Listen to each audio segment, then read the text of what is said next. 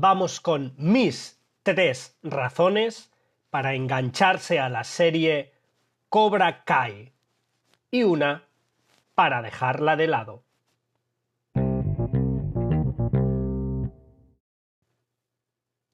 Uno, El reparto original.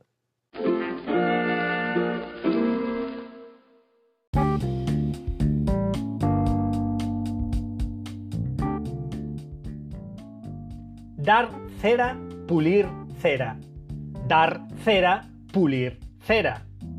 ¿Quién nos iba a decir a toda una legión de preadolescentes a mediados de los años 80 que se podía llegar a cinturón negro de karate e impresionar a todo el personal haciendo tareas de jardinería?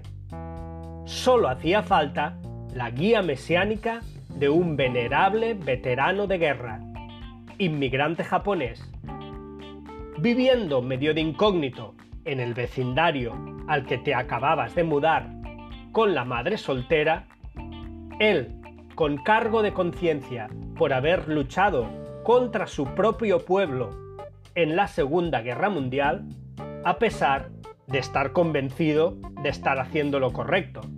Y todo gracias a que se apiada de tu frágil estampa para darte las herramientas para hacerte valer por ti mismo y superar todos los miedos y complejos. Hecho, Karate Kid. Entraba así Karate Kid en el corazón de toda una generación. Y ese mantra, poner cera, pulir cera, entraba por la puerta grande en el gran diccionario de frases hechas pop.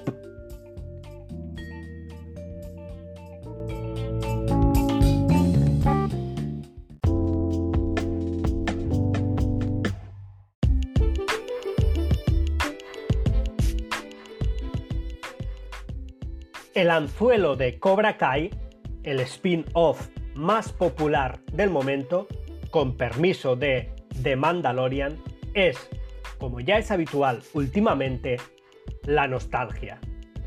Muchos niños descubrimos, gracias a la película The Karate Kid, dirigida por John G.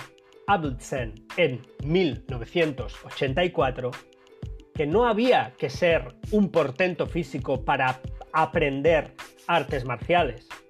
Además, estas podían convertirse en un camino para superar las propias limitaciones. Los gimnasios seguro que notaron los efectos. Los aspirantes a Daniel San proliferaron. Si dejamos de lado las cuestiones de guion que hayan quedado desfasadas, Daniel LaRusso no deja de ser, en la película, el sapo que se transforma en príncipe azul para rescatar a la princesa. Lo cierto es que la cinta de los años 80 tenía su vertiente inspiradora. ¿Qué pasaría si mirásemos la historia desde el punto de vista ahora del abusador? ¿Qué motivaciones tenía Johnny Lawrence? ¿Cómo había llegado a ser el buque insignia del gimnasio de los macarras Cobra Kai?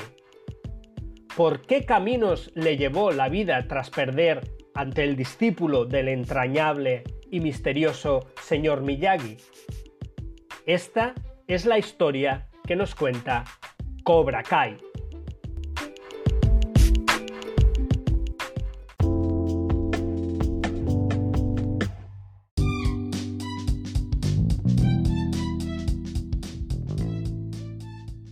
La curiosidad de ver a los actores Ralph Macchio y William Zapke encarnando de nuevo al blandengue Daniel LaRusso y a su némesis Johnny Lawrence es otro de los atractivos claros de esta ficción.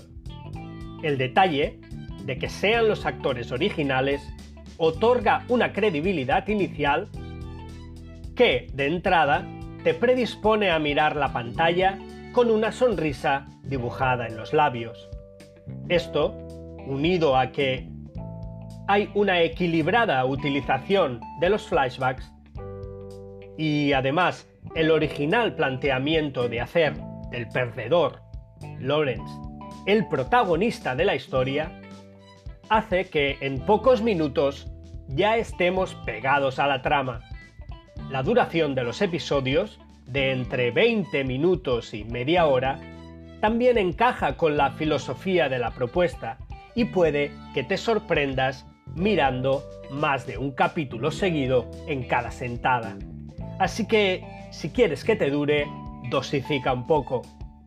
También te encontrarás de repente sin añorar al icónico señor Miyagi, el verdadero personaje inmortal de esta familia. Y es que su aura está siempre presente, cosa que se agradece y hace mucha compañía.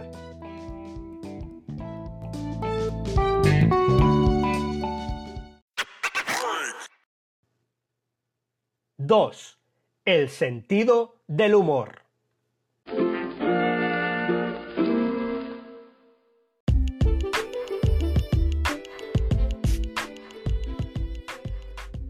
La autoparodia es constante y es uno de los sellos de la serie.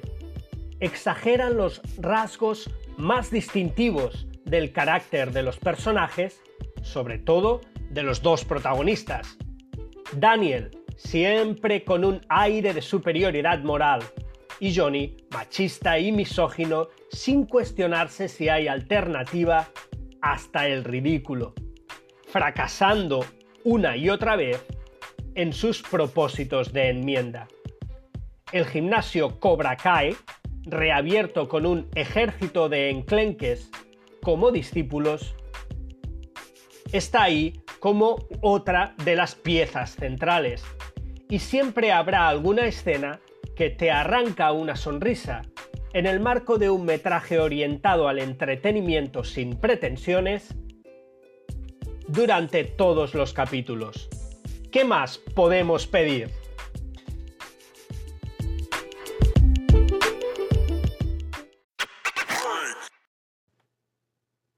¡3! El reconocimiento popular.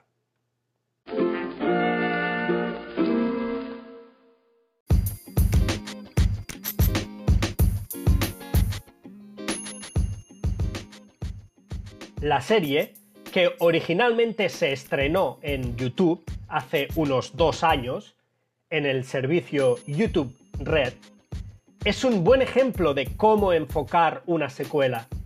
Los personajes son conocidos y hay reflejos de lo que nos enamoró en su día. Pero no se conforma con jugar la carta nostálgica y nos propone una evolución que aporta frescura e invita a seguir los enredos que se generan. El paso del tiempo ha originado nuevas situaciones y dificultades y hay originalidad en cómo se resuelven. La llegada de la serie a una gran plataforma la ha catapultado y ha hecho que se gane el reconocimiento popular. Ha sido el público quien le ha otorgado su favor y como hay fascinación en formar parte de un fenómeno cuando estalla, te será reconfortante reencontrarte con una historia de aventuras de infancia, actualizada al siglo XXI. Invita a hacer volar palomas y preguntarse cuántos personajes más podríamos recuperar. Si los guionistas se esmeran, nos podrían explicar qué fue de los Goonies. ¿Siguen casadas las parejas de Friends? ¿Se ha podido jubilar felizmente el equipo A? ¿O aún le persigue el Pentágono? O peor, ¿fueron encerrados en Guantánamo?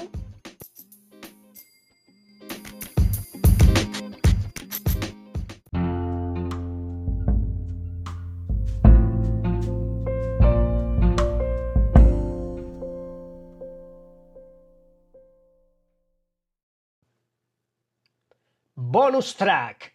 Un motivo para pasar de largo. La violencia gratuita.